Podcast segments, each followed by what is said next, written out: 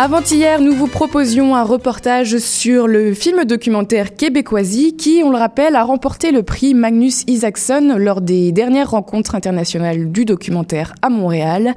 Le prix récompensé à un réalisateur émergent pour un film témoignant d'une conscience sociale.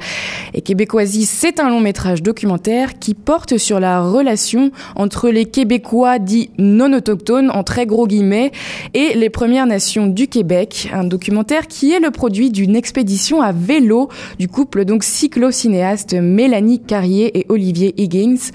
Cinq mois pour relier Québec à la ville de Nat Natashquan, à l'extrémité nord-est de la route 138.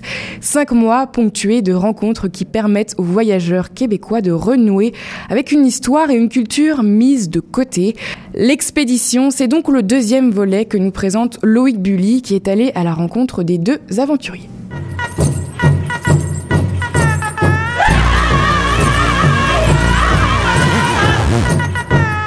Dimanche dernier, je me suis rendu à Québec, une mini-expédition nécessaire pour pouvoir accéder aux témoignages de Mélanie et Olivier sur leur grande expédition.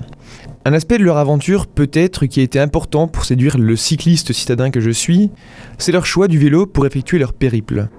Je leur ai demandé pourquoi le vélo. Au départ, en fait, euh, l'idée c'était de vivre une grande aventure physique puis de faire un film sur cette grande aventure physique-là, à, travers laquelle on philosopherait, dans le fond, la vie, on partagerait nos réflexions à travers les rencontres, les difficultés du, périple.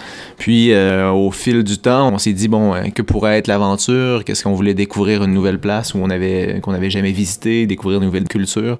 Puis là, c'est là que le vélo s'est imposé d'une certaine façon, dans le sens où on pouvait trimballer beaucoup plus de choses à vélo, on pouvait parcourir une plus grande distance. c'est ça, le vélo, dans le fond, euh, tout à coup, est, devenu euh, un outil pour parcourir une grande distance. Et puis, euh, l'approche qui est vraiment extraordinaire avec le vélo, c'est le contact que tu as avec les gens.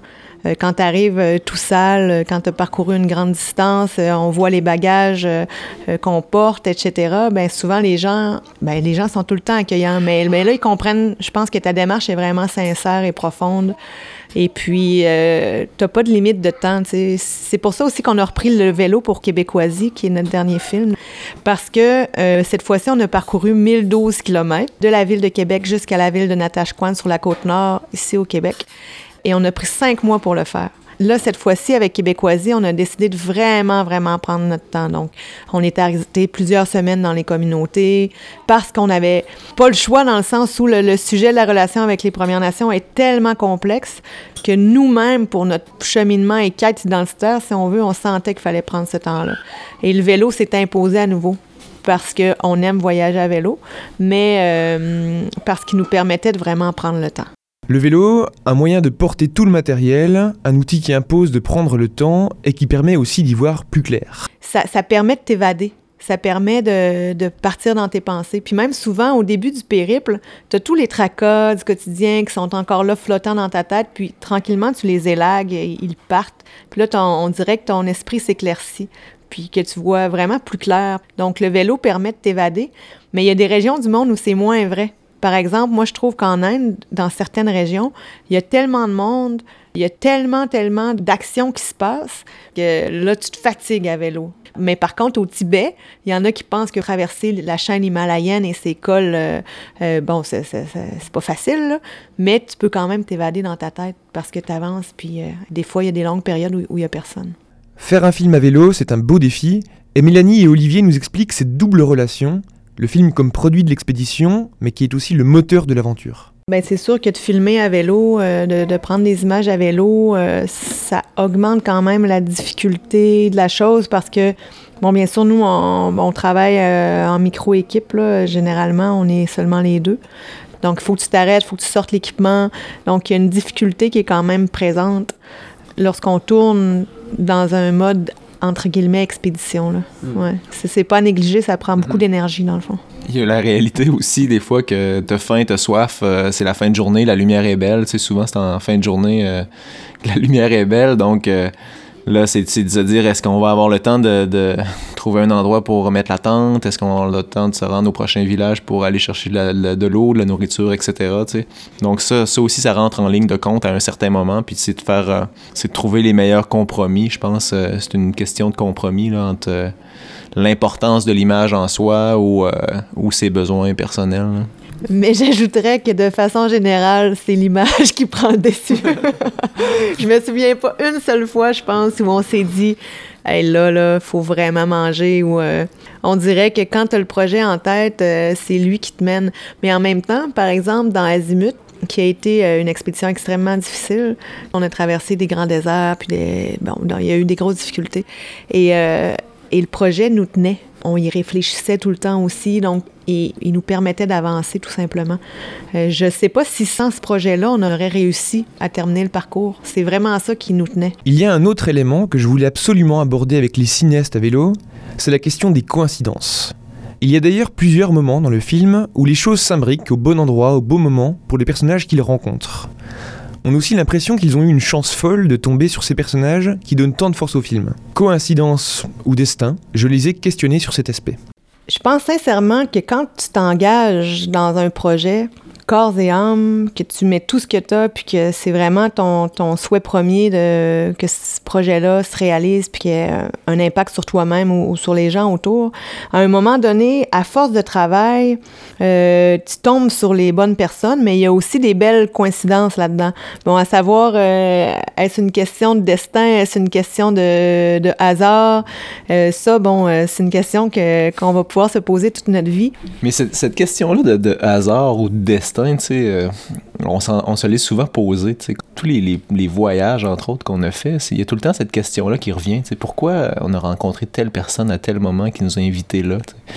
Mais euh, je pense qu'il y a une question de peut-être d'ouverture, de saisir des occasions aussi, parce qu'il y a des, mauvaises choses euh, qui, arrivent comme des bonnes, puis peut-être qu'on remarque on a cette tendance-là peut-être à plus nous remarquer, à dire Ah, mais regarde, on était chanceux, pourquoi c'est arrivé C'est le destin qui a mis cette personne-là sur notre route. Mais il y a peut-être plein d'autres personnes qui n'ont pas été sur notre route aussi, tu sais.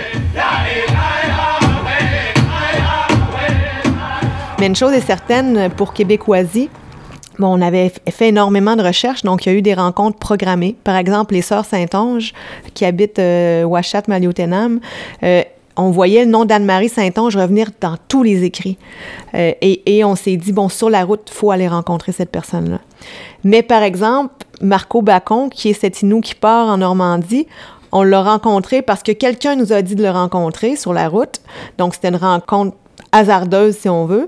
Sauf qu'on a quand même saisi cette occasion-là comme Marco Bacon, ben, le fait qu'ils nous disent je pars vendredi prochain pour la Normandie, le lendemain on se parle au téléphone, puis on dit est-ce que ça te dérange qu'on te suive durant tes deux semaines de vacances, puis euh, le lendemain il dit bon parfait, euh, je vous accorde une journée de, tournage euh, durant mes vacances en Normandie, puis on saisit l'occasion. Donc il y a une question à quelque part, j'imagine, d'ouverture ou et de destin peut-être, qui sait?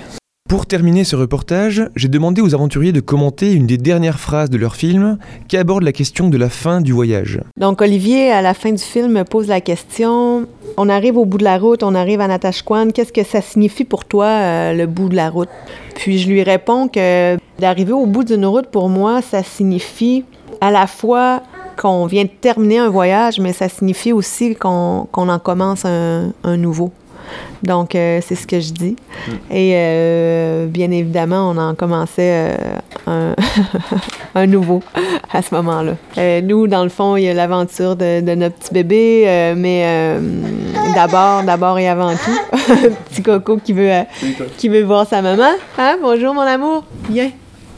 Et puis, tu sais, quand tu termines un voyage, tu en commences tout le temps un nouveau, que tu reviennes chez toi ou euh, que tu repartes sur une autre route ou euh, euh, nous, c'est ça, c'était l'aventure d'Émile qui commençait à ce moment-là.